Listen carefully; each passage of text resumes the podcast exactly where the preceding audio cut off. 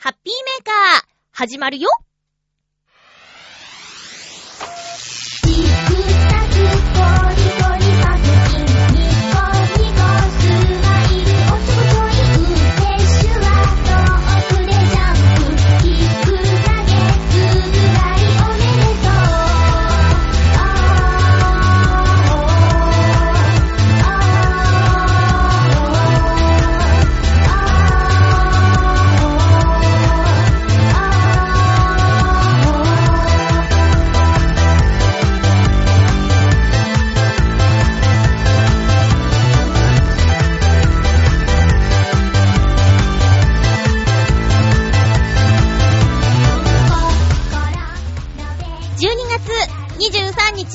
まゆっちょのハッピーメーカー。この番組は、ハッピーな時間を一緒に過ごしましょうというコンセプトのもと、ちょわへよ .com のサポートでお届けしております。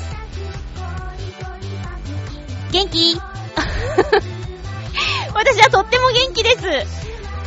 人並みに師走を忙しく過ごしております。ハッピーメーカーの収録も予定通りの日曜日の収録となっております。お便りを早めに送ってくれてどうもありがとうございます。今日も1時間最後まで聞いてくださいね。よろしくお願いします。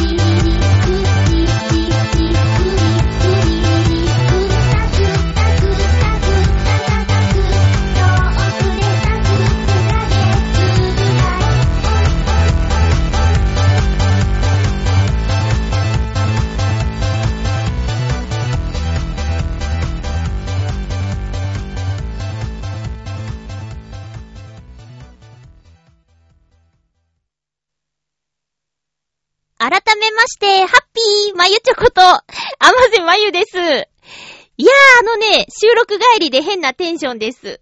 あの、いつものレギュラーに加えてですね、新年特番の、えー、ナレーションも、やらせてもらっちゃって。で、その番組っていうのがね、まあ、言うても問題ないと思うんですけど、えー、漫才大行進ゲロゲーロっていう、まあ、ジェイコムの番組で、えー、東洋館っていう劇場があるんですけど、そこでの舞台の様子を j コムで放送しちゃおうっていう番組で、メイン MC があのナイツの二人なんですよ。で、テレビにはめったに出てこない、あの、お師匠さん方とかね、そういったコアな芸人さんが多数登場する番組なんですけど、新年特番、いつもは、え劇場の様子をご紹介するんですが、今回ね、ちょっと、浅草のお店に行ってみちゃおうっていうロケのパートがあって、いつもはナイツのお二人が、えー話が上手いので、ナレーション必要ないんですけど、こういったちょっと特別な時にですね、ちょっと喋らせてもらえるっていうのがこの漫才大行進ゲロゲロ、え準レギュラーって感じですかね。えーあのーエンディングは、私のウリボーラブが流れているんで、もしこのウリボーラブを知っててゲロゲロた、たまたま見て、あれこの歌って気づいた人がいたとしたらものすごい、えーまゆっちょの歌をちゃんと覚えてくれてる人だなーっていう感じがするんですけどね。まあ、まさかこんなところで、ウリボーラブが流れるなんて、みたいなこともあると思います。ちょっともう少しでパソコンの立ち上げ音が鳴ってしまうかもしれないんですけど、ごめんなさいね。ということで、そういうちょっとスペシャルなナレーションもさせてもらったり、あともう、新年一発目のぐるっと浦安の収録をしてきました。えー、元旦から放送分なんですけど、なんとこのぐるっと浦安、今日ナレーション収録をした元旦から放送分で、通算100回目ということでね。すごいよね。まあ、ぐるっと浦安というタイトルになってから100回目。その前、ホームタウン浦安という番組もやっていたので、合わせたらもっともっとなんですけど、えーと、ぐるっと浦安は、各週だったのかな？それが、この、今年から、今年の4月から月3回なりましたね、今。ティリンディリンってなりましたけど。えー、この4月から月3回放送に変わってとか、まあそういう変則的な放送回数だったにもかかわらず、この記念すべき100回目の放送が、え新年一発目っていうね。この100回目を記念してか、何なのかよくわからないんですけど、1回目はね、もう、プレゼント企画なのでね、え放送エリアの方はぜひ見てください。よろしくお願いしまーす。ぐるっとレースも100回だって。すごいよね。もうずっとね、携わらせてもらってるので、そこありがたいですね。101回目から別のナレーターで行くからとかさ、そういうのあったらどうしようと思ってね。えー、いつもその、改変期とかはね、ドキドキするものなのですよ。レギュラーとはいえ、何があるかわからないですからね。え、そんな収録終わりの、このハッピーメーカーなんですけど、なるべく配信日の、えー、ね、火曜日の0時、だから月曜日に収録したいなぁと思っているんですけど、やっぱりね、こう人並みに、師走の忙しさに巻き込まれておりまして、え月曜日も収録が入って、で、火曜日も収録が入ってしまって、入ってしまってじゃないよいや、ありがたい話なのに。入って、嬉しくて ちょっとね、忙しくはなってて、体の方がね、えー、ちゃんとケアしていかないと、と思ってるんですけど、あともう、クリスマスイブは、先週も言った通り、まあ、とあるセミナーに通おうと、なんかとあるセミナーって言ったらちょっと怪しい雰囲気も醸し出してるんですけど、そうじゃなくて、ナレーションのスキルアップのとあるセミナーに通っているんですけどね、その、クリスマスイブは2コマ入ってるので、夕方から夜まで、えみっちりお勉強します。で、クリスマスはね、夜はね、お友達と約束があるんですけど、あの、昼間は、ぼっちなんでね、どうしようかなと思ってて、で、せっかく、東京ディズニーランドと東京ディズニーシーの年間パスポートを持っているのに、このクリスマスシーズンに一度も行ってないっていうことに気づいて、で、あといつ行くよって言ったらもうクリスマスの25日の当日しかなくて、でも、そんなね、クリスマスの当日に私一人で行く勇気がなくて、でも行きたいような、行くのドキドキみたいなそんな感じなんですけどね。どうしよう。まあ、なんか、ぐるっと一周ぐらいしてこようかな。それがね、年間パスポートの醍醐味なんでね。もう、顔を隠すように行こうかなと思ってるんですけど。え夜はまあ、なんかクリスマスっぽいとこ行きたいよね。なんか混んでたとしても、人がいっぱいいた方が、なんかあったかいじゃないですか。東京タワーの展望台のプロジェクションマッピングとかいいなーって思ったり、スカイツリーでもなんかやってるらしいし、あと横浜は結局行け、行けなそうですね。スターウォーズのプロジェクションマッピングやってるらしいですけど。まあ、いろんなところでいろんなことやってますよね。行ってみたいのは、名古屋にあるという世界一大きなプラネタリウム。ここでもクリスマスならではのプラネタリウムの上映をするとかしないとかするとか。どっちでしょうか。えー、なんか、なんかチラッと見たんですよ。ツイッターでファーって。でもね、そのクリスマス抜いても、その名古屋の世界最大の、えー、プラネタリウム行ってみたいなーっていうのはね、思ってます。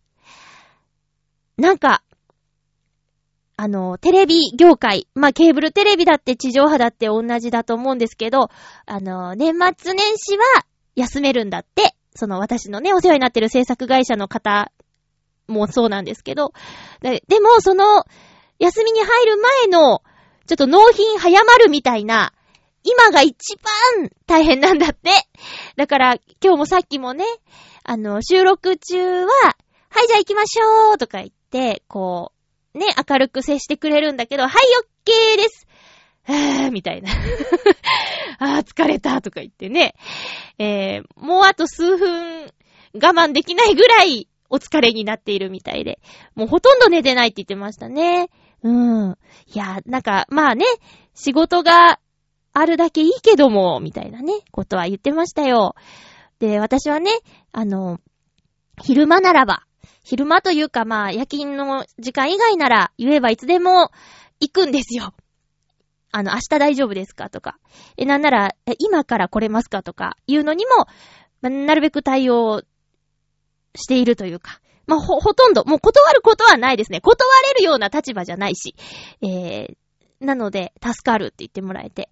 で、ね、あの、今日収録して、翌日も同じところにいて別の担当者さんの仕事で呼ばれてるんですって言ったら、じゃあなんか増えるかもしれないって言うから、はぁ、喜んでって食い組み、食い気味に言っときました。もう仕事しないと。どんどん仕事しないと。ねえ。そんな感じです。いや、あの、先週話そうと思ってて話せなかったことがあって。話せなかった。うん、時間がなくてね。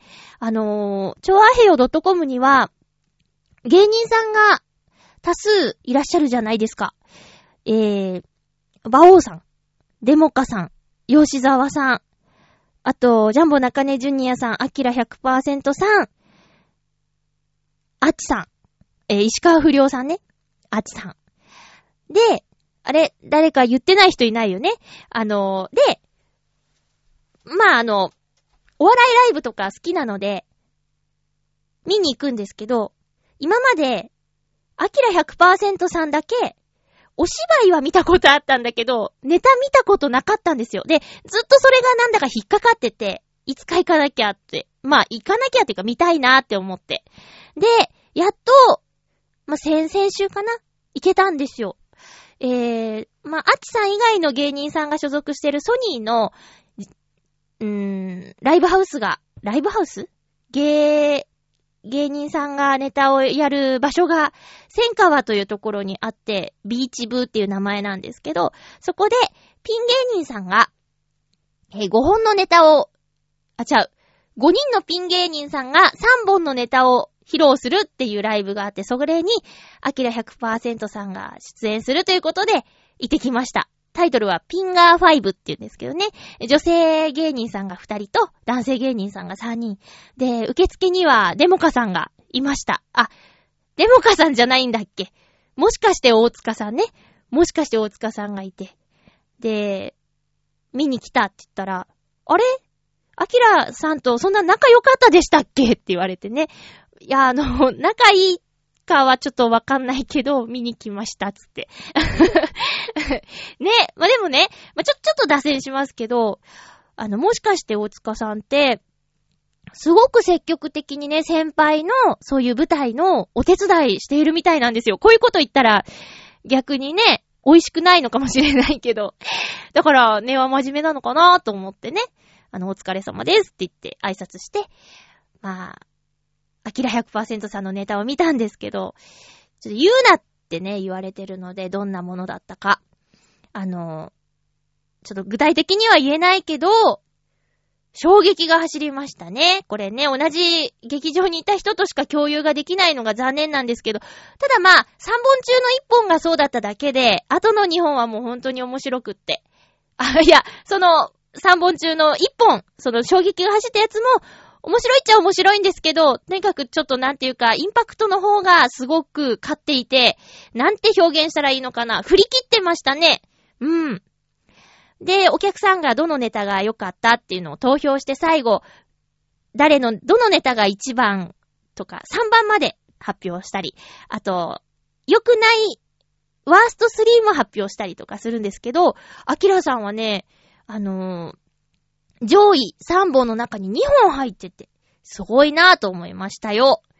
なのでね、まああまり、そうですね、お笑いライブとか行く機会がないという方も、こういったね、チョアヘヨ .com とかでもし番組を聞いていたとしたら、身近な芸人さんが出演しているライブから行ってみるのはいかがでしょうか。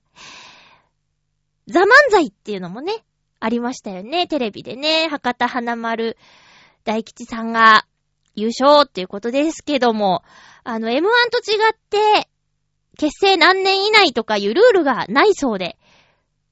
まあ、どうなんでしょうね。参加することに意義があるのかな。長くやってたからって、えー、優勝できるとは限らないし、まあ、ちょっと、その辺のシステムはよくわからないんですけど、とにかく、キングオブコントの決勝戦のやり方は、あれって思ったし、あと、ザ・漫才は、うーん、まだ見てないんですよ。録画はしてるんですけど、えっ、と、最初の2、3本しか見てなくて、まだ、博多花丸大吉さんのネタとか見てないんですけどね。えー、なんでこんな話かというと、今朝見たワイドなショーっていう番組の中で、ダウンタウンのまっちゃんが、お客さんが採点するのはどうかなって思うんだって言って。で、うーん、やっぱりその、著名な人あ芸歴長い人とか、大先輩が若い人のネタを見て、えー評価をすることによって、その若い人たちが何を目指そうか、誰にハマるのかみたいな、誰のどんなコメントに、こう、これから頑張っていこうかなっていうのが、見えるから、そっちのがいいと思うっていう話をしていてね。うん。お客さんの、その時だけの評価で、うんぬんってなっちゃうのはもったいない言ってて。で、それがね、ちょっと奇抜なチームがいたらしく、まだ見てないんですけど、えよ、本戦に来たってことは予選でどっかハマったってことで、本戦でちょっとハマらなかったらしいんですよ。で、それがもったいないっていう話で、そういうことになってましたね。だからまあ最後まで見てないのにザ漫才を語るのはおかしいんですけど、そういうのも踏まえてちょっと楽しみたいなと思ってます。なんだかんだで、えーコントより漫才の方が私はちょっとね、好きなので、えーザ漫才はちょっと頑張って見ないとと思ってるんですけどね。やっぱり最初に言った通り、えー、そう、クリスマスぐらいまでは忙しいのかな。制作会社さんがストップしちゃえばもう、えー声の仕事はなくて、夜勤だけになるのでね、時間できるんで、そのタイミングで見ようかなと思っていますよ。はい。えー、です。あー、なんか一気に喋っちゃいましたね。えー、ということで、じゃあ、うーん、クリスマス直前の12月23日の配信ですけれども、えーと、ノートノーツのクリスマスソングを、じゃあ、今シーズンラストで聴いていただこうかな。ライブはね、あの、ぼちぼち席埋まってきてますよ。え、なので、もうあと1ヶ月弱ですけども、スケジュールが決まった方はですね、え予約のメッセージいただけたらなぁと思います。これかな？ん？どっちかな？え？あれ？ちょっと待ってね。準備が良くないです。えーっと。あれで？さあ皆さん、ちょっと、今何しながら聞いてます？突然。あ、これかな？これだな。よし。今何どこで聞いてますか？皆さん今この放送をどこで聞いてますか？私ね、チョアヘヨのね、あのー番組は、えーっと、よく移動中に聞きますね。えー夜勤なんですけど、あの仕事終わって帰る、あの、バスの中とか。で、えー、最後まで聞き終わらないから、あの、途中から家で聞きます。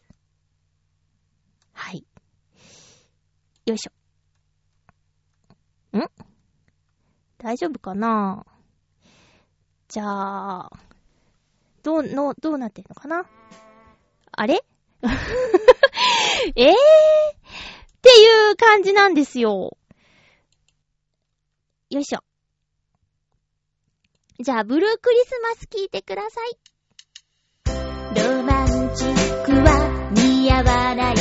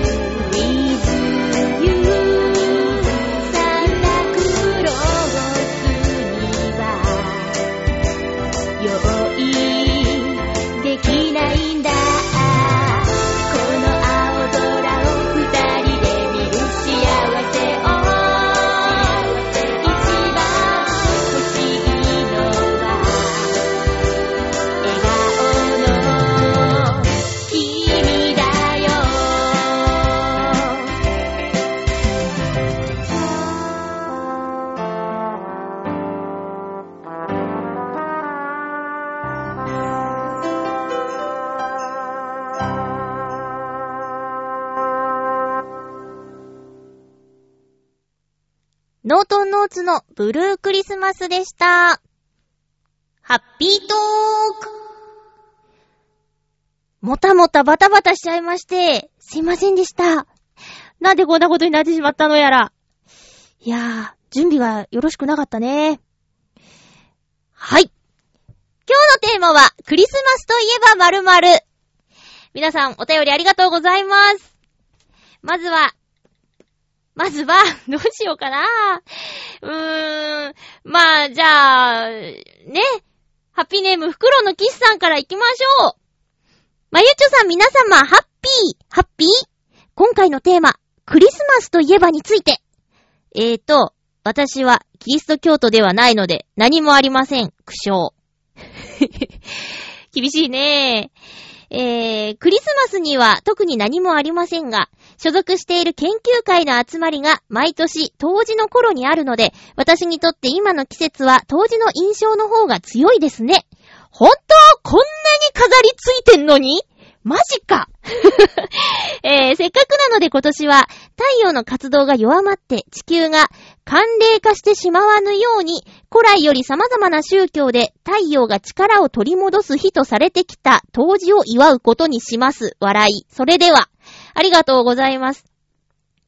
意地悪なんですよ、フクロウのキスさんって。キリスト教徒ってね、漢字で書いてあるんだよ、キリストって。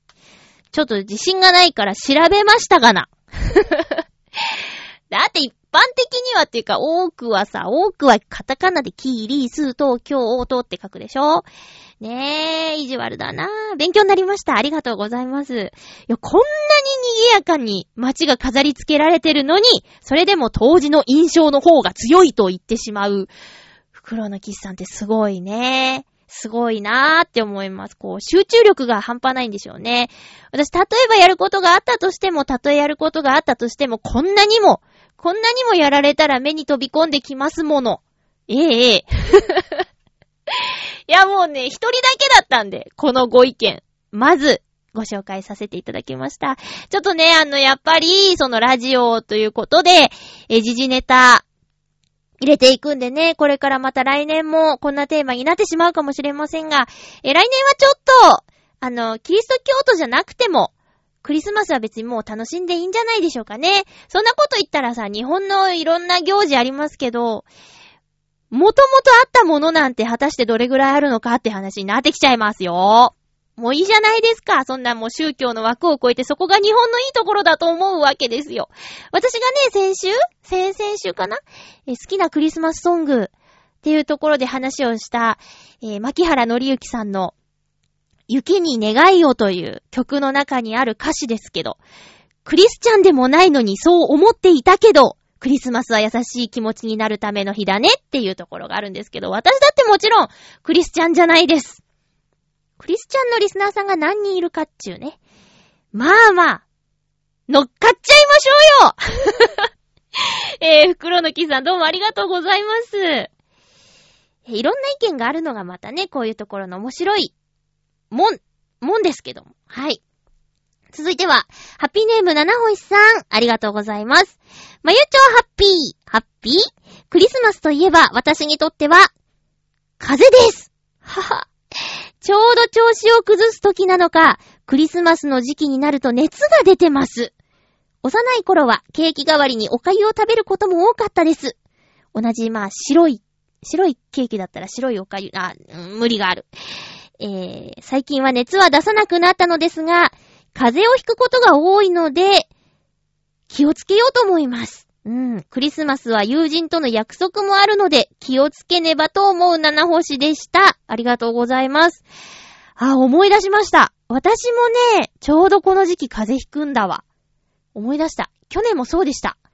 えー、なんだかいつだったか、うーん、仕事納めと同時に風邪をひいたみたいなね。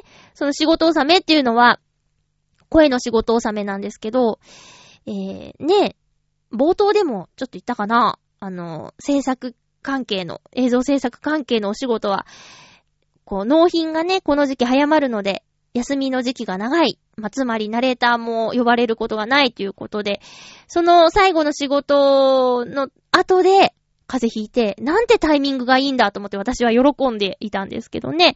バイトの方は休みじゃないので、えー、っと、まあ、風邪ひかないことに越したことはないんだけど、振り返ってみれば、この一年風邪ひいてないんですよね。やっぱり、この年末、来るのかなまあ、どっかで来るならこのタイミングに来てほしいっていうのは思ってますけどね。仕事が立て込んでる時に風邪なんかひいてられないですからね。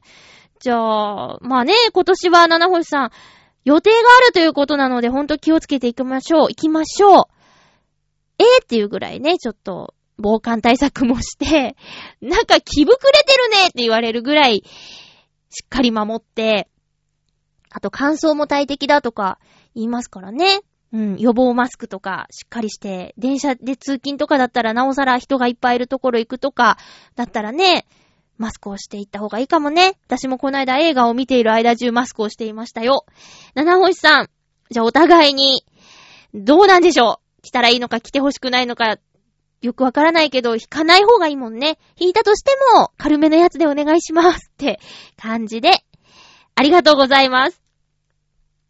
さあ続きましては、うーん、ハッピーネーム、おー、お久しぶりですなぁ。水なぎさん、ありがとうございます。ハッピーネーム、水なぎさんです。まゆちょうハッピー、ハッピー、ご無沙汰の水なぎです。ありがとうございます。今回のテーマ、クリスマスといえばですが、私にとっては、ケーキとプレゼントですね。うん。クリスマスケーキですが、我が家は毎年ここと決まっているわけではなく、父が適当に決めています。あら、お父様。私としては、北海道の有名スイーツ店のクリスマスケーキが勢揃いしている、札幌大丸で買ってみたいです。さすがに、クリスマスケーキを飛行機で東京まで持ってくるのは大変なので、未だ味わえずじまいですけどね。ああ、そうだよね。クリーム溶けちゃいますよ。え、プレゼントといえば、まゆちょへのクリスマスプレゼントは、先週の頭に発送済みなので、もう受け取ってもらえたでしょうか気に入っていただけたら嬉しい。っていうことです。ありがとうございます。えーとですね。あのー、まだ受け取ってないです。この件についてちょっと本部に確認したところ、えー、メールを、発送しましたメールを見逃していたっぽく、あの、月曜日、明日ですね。月曜日。えー、私が自ら取りに来ますので、えっ、ー、と放送に、収録に間に合わなくて、ごめんなさいね。てか私今ね、今夜寒いだろうなっていう、こう夜勤の仕事も、プレゼント明日もらえるんだっていう、この気持ちのおかげで頑張れそうです。クリスマスプレゼントをこの35歳になってまでいただけるのかと、すごい、すごいことじゃないですか。喜んで受け取りに参ります。来週、そのお話できたらいいなと思っています。水なぎさん、ありがとうございます。えーと、ケーキね、ケーキケーキ。今年どうしようかな。クリスマス当日のケーキってケーキ屋さんでなかなか買えないのかな？残ってるなんかでもいいんだよね。とりあえずケーキ食べたいですよね。あとね、イクスピアリで今売ってるクレープでもいいんだ。クリスマスならではのスペシャルなクレープ売ってるみたいで。えー、現在放送中、あ？現在放送中じゃないんだ。えーと、20日まで放送されてた、あの、ぐるっと浦安の中で、イクスピアリに取材に行ってるんですけど、そこで、フォレッティジェルッタっていうクレープとジェラートのお店を紹介していて、そのクレープを洋一郎さんとコニタンっていうね、あの、出演者さんが食べてたんですけど、すごい美味しそうでね。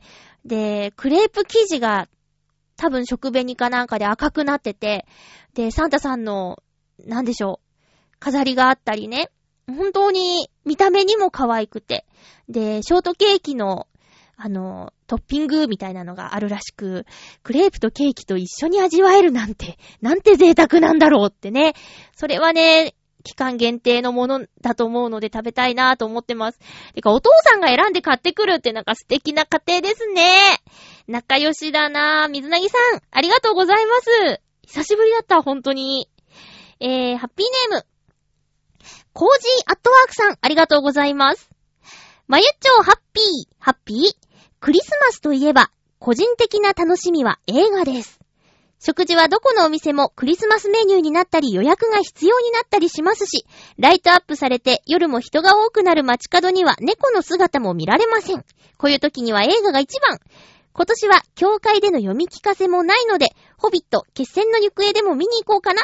ミニシアターではない大きなスクリーンで、前の席の真ん中に座って視野をスクリーンでいっぱいにして映画を見て、ライトアップされた街を自転車で走って帰るのが楽しみです。では。わあ、いいですね。そうなんだよなどうしようかな ?25 日の夜。映画はね、映画はまあ、だから、いつでも見れるなと思って。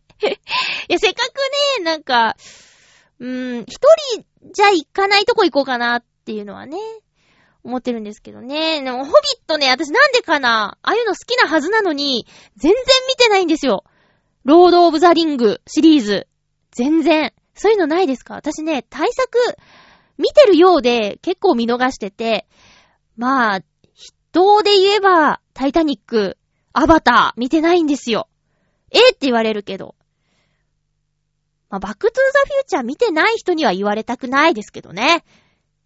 いや、でも、ホビット、うーん、ねえ、もうこれで、締めなんでしょ？いやー、そうね。あー、なぜ見てこなかったんだ？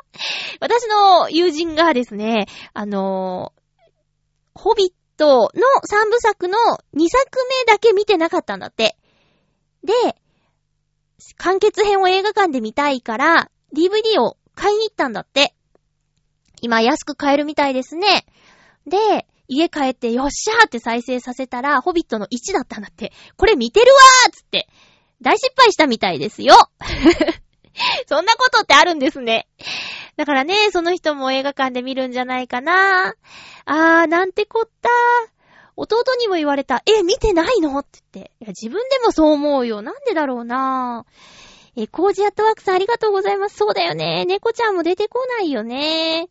いや、あえて混んでるとこに行くんですよ、私。映画館も混んでるんじゃないですか？ま、ものによっては。ホビットは、ねえ、混んでるんじゃないですか？あのね、後でちょっとま、映画の話はしたいんですけど、時間あるかな？うん、多分ある。まあ、この間映画館行った時すごかったんですよって話を覚えてたら後でしますね。コージアトワクさんありがとうございます。えーっと、テーマ、テーマ。はい、ハッピーネーム、きよきよさん。ありがとうございます。まゆちょさん、ハッピー、ハッピー？今週のテーマ、クリスマスといえば、好きな人と過ごすクリスマス？何それ？という感じです。うーむ、寂しいですね。クリスマスといえば、あー、あ、うん、おーほーほー。ちなみに23日は、僕が生まれた日です。おー、友人が食事をご馳走してくれるので、それがクリスマスと兼ねてる感じですね。36歳おめでとう自分。おめでとうございます。え、いいじゃないですか。お友達がクリスマスじゃなくて、お誕生日のお祝いで集まってくれるんでしょめちゃめちゃ幸せなことじゃないクリスマス一人でいるなんかどうってことないでしょ。ねえ、誕生日を誰かと過ごせるってめちゃめちゃ幸せですよ。だって、ねえ、一年に一度自分の記念日じゃない。うん。数年前から産んでくれてありがとうの気持ちを込めて、母に花束を送っています。えいこ。えいこや、母上様。ありがとう。ではまた。めちゃめちゃいい人ですね、きよきよさん。そういう人はね、きっといい人が現れるよ。今いないってことは求めてないってことなんじゃない？仕事が充実してるとか、友達関係がね、あの、素敵で、友達といた方が楽しいなとか、そういう感じじゃないですかね。まあだって、求めたってなかなか現れるもんじゃないですよ。一生懸命探してね、探して探して妥協してこの人みたいなことになって、おいおい失敗するよりいいじゃないですか。自然に待ちましょうよ。ねえ。えー、お誕生日が23日なんだ。あ、じゃあ、あれですか？あの、クリスマスとお誕生日一緒にされちゃってちょっと悲しい思いしたっていう子供時代を過ごしたとかそういう感じですかね。15日がお誕生日だった。ネバーギブアップルのヨコちゃんも、12月に1年の楽しいことが集中していて、あとの11ヶ月、あの、ね、大変みたいな。待ち遠しくて12月が。だから大変みたいなことをラジオで言ってましたけども。そんな感じなんですかね。へえ。24はね、もう、そう、24が誕生日のお友達がいるの。この子はもう本当に、ね、ドンピシャでね。あの、聖夜とかね、ひじりとかね、あの、そういう名前じゃないですけど、清とかでもないですけど、クリスマスイブ生まれだから、まあ、あの、私も今でもね、誕生日覚えてて、連絡しますし、覚えやすいに加えて、一緒にされちゃうみたいな、もう両方ですね。両方、いいところもあれば、ちょっと悲しいところもあるみたいな感じなんですね。きよきよさん、改めて。えーっと、あれ、この配信、そう、配信日じゃん。23日、お誕生日、おめでとうございます。一個お兄ちゃんになっちゃいましたね。えー、いい、いい年にしてくださいね。お友達、皆様に祝ってもらってください。そして、お母様をいつまでもお大、大事にね、大事にしてくださいね。すごいな。私もちょっとこういうことしなきゃな。この放送聞いてたらあんたもしなさいよってね、要求されそうですけどね。え、きよきよさんありがとうございます。続きましては、ハッピーネーム。たけのこさん、ありがとうございます。まゆっちょハッピー、ハッピー？一足早いですが、メリークリスマスです。メリークリスマスです。クリスマスが今年もやってくるということで、僕の中でクリスマスといえば、ケンタッキーのチキンです。あ、今んとこ違うのだ。クリスマスが今年も。ね、歌ね、歌ね。歌詞だったんだね。えー、僕は小さい頃から鶏肉が大好きだったのですが、両親があまりお肉を食べないので、普段ケンタッキーに行くことがありませんでした。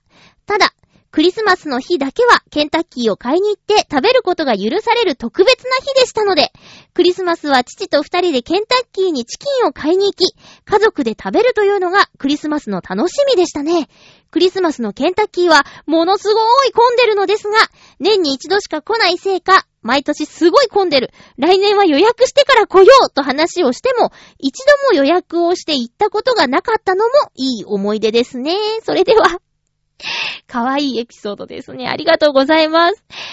ケンタッキーのチキンはやっぱ定番中の定番ですよね。パーティーバーレルですよね。なんだかおまけでお皿とかついてなかった？お皿ついててね。で、なんか、あんまり美味しくもない。あ、いや、違う違う。お肉が美味しすぎて、何このパンみたいな。ビスケット？何このパサパサみたいなやつついてるでしょ？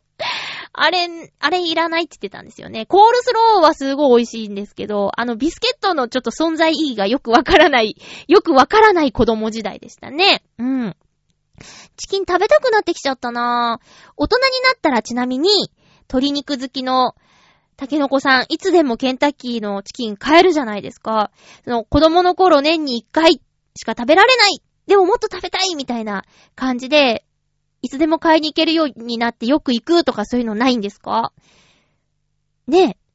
大人だから。自分で買えるでしょう。それはそれなのかな？もう年に一度のものっていう感じなの？へえ。たまーにね、たまーに食べたくなるけど、部位によってパサパサの肉だったりするじゃん。胸か桃かみたいな。桃肉のがいいんですけどね。桃がいい。絶対今日は桃がいいっていう時に限って胸肉当たっちゃうとかね。いやいや。そんなさ、何個も食べられないからね。うん。桃だ、桃の、あの、ちゃんとこうなんていうの？いわゆるチキンの形になってるやつ当たった時にテンション上がりますね。うん。あの、食べにくいこの脇腹みたいな、な、肋骨みたいなのがブワーってあるところとか、うわー当たっちゃった、変な当たっちゃったってなっちゃいません？いやいや、もう食べたい、食べたいよ。予約しないと買えないだろうな。東西線の浦安駅前にケンタッキーあるし、新浦安の大英の中にもケンタッキーあるし、ねえ、どうしよう。もう予約無理かなこの配信日の23日じゃ無理っぽいよね。前日かいっつって言われそうですね。ローソンの黄金チキンあたりでもいいかなあれ美味しかったなえーと、竹の子さん、ありがとうございます。今年も買うのかな？えー、いいクリスマスを過ごしてくださいね。以上、ハッピートークのコーナーでした。では、普通歌をいただいているので、ご紹介したいと思いますよ。えーと、ハッピーネーム、コージーアトワークさん、ありがとうございます。まゆっちょハッピー、ハッピー。もうじき、初夢が話題になる時期、季節ですね。ところで、私には、夢に時々出てくる、実際には存在しない街があります。昨夜、またその街を夢で見たのですが、街の夢を見たのですが、夢の中で学生時代に私が暮らしていたことになっている、明治時代に建てられた下宿屋が再開発で取り壊され、インターチェンジになっていました。うーん、夢の中なのに、世知辛すぎます。まゆちょは、こんなリアルな夢、見ることはありますか？では。何？夢の中で学生時代に私が暮らしていたことになっている？って、設定がすごいな。夢の中の学生時代があるの？続きなの？連ドラ？もう連ドラってか、何？大河ドラマより長いよね。もっと長いよね。北の国からみたいな感じ？いやー、私はね、夢自体あまり見ないんですよ。夢見ないんだよね。けど、うん、最近見ないけど、子供の頃から見続けてる、たまに見る夢っていうのがあって、砂漠なんですよね。砂漠で、遠くに見える、家だか小屋だか、テントだか、なんだかよくわからないけど、砂漠の中にポツンとあるそこに向かって歩いてるっていう夢をね、子供の頃から見るんですよね。で、最近、最近見たのってでも2年とか3年とか、結構間が空いちゃってるような感じなんですけど、うん、うん、うん、多分多分、ちょっと正確には思い出せないんですけど、子供の頃はその夢を見ると怖いって言って、目が覚めたりね。うん、してましたね。だからこんなになんか建物があってとか、リアルな世界観での夢っていうのは特にないかな。子供の頃はね、二段ベッドに寝ていて、で、上だったか下だったかなどっちだったかな上かな？私上かな？で、ベッドで仰向けに寝て、天井にポスター貼ってたんですよ。メイプルタウン物語のポスター貼ってたんですよ。で、それ、なんだっけ、パームタウン編だったかなまあ、とにかくメイプルタウン物語のポスター貼ってたんですけど、その絵の中にね、ちょっとま、そのアニメの中での悪いキャラクターが気球に乗ってるっていうイラストがあって、それメインじゃないよ。その、なんていうのかな？一枚のポスターの中の端の方に気球に乗ってるちょっと悪い役の人が映ってるんですよ。それが夢で、それに連れ去られるっていうのを見てから外しました。結構影響受けちゃうんだな。うん。しかも今でも覚えてるってことは結構怖かったんだろうね。そういうのあります。なんだろうこのインターチェンジになった後とか、あるのかな？まあ、夢の中での学生時代の時の下宿先がってことだから、夢の中で現在住んでいる場所はまた別にあるのかな？どういうこと？これ。こういうのをさ、なんていうのかな？あの、小説っぽく、日記っぽく、夢日記？みたいに書いていけば、あ、なん、アイデアとして、何かに役に立つかもしれないね。まだそういう小説とかドラマ映画とかがなければさ、なんか情報提供っていうか、こんなんどうでしょうみたいな。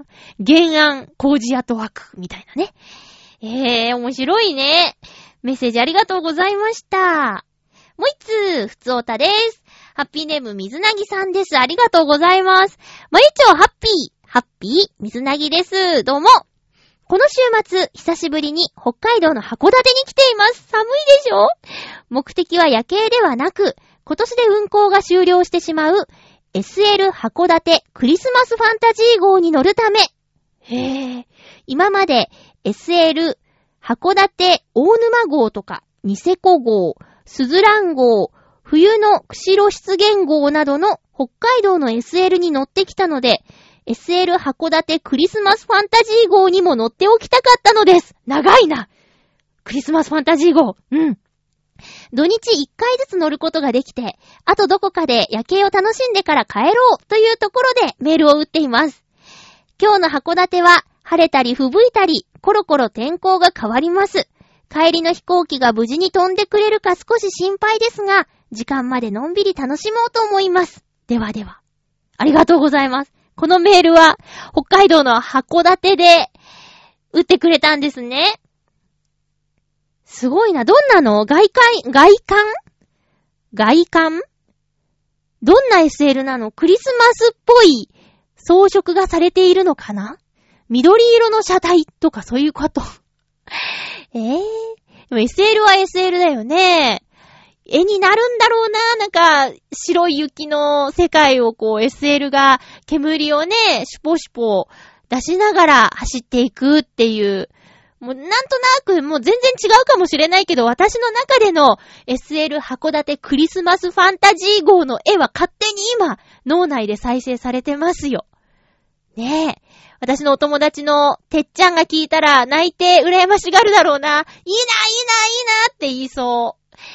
北海道なぁ、そうかそうなんだ。水なぎさんにしては珍しく、久しぶりの訪問なんですね。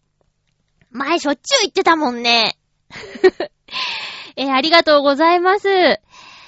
そうですよ、もう、なんか冬将軍が大暴れしてるみたいなニュースをやってますけどね。えーっと、ん？土曜日か。土曜日は、関東、まあ、浦安も、都内も、すごい雨でした。えーっとね、同窓会というか忘年会というか、岡山の出身の私なんですけど、同じ地元の友達たちが、えーたまに集まって飲み会をするんですけどね、だいたい年末と夏ぐらいに。で、この夏の飲み会に私行けなかったんです。浦安の花火大会と重なっていて、花火大会お仕事してたので、飲み会参加できず、ちょうど丸一年ぶりぐらいにみんなに会いました。そしたらね、まだ、その同級生で、関東に住んでいることを把握していない人っていうのが潜んでいるわけですよ。で、今回、また新メンバーが参加していたんですけど、私ね、パッと見で思い出せなくって、うーんって、なんとなーくの見覚えはあるの。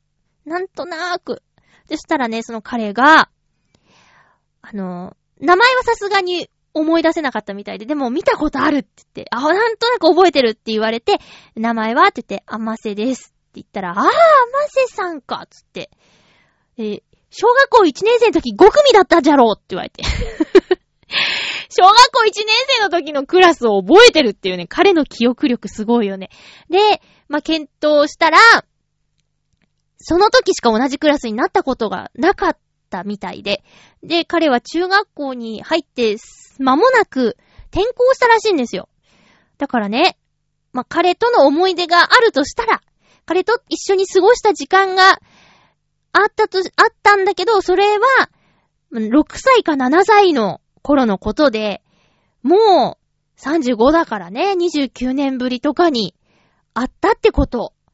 すごいよね。Facebook って。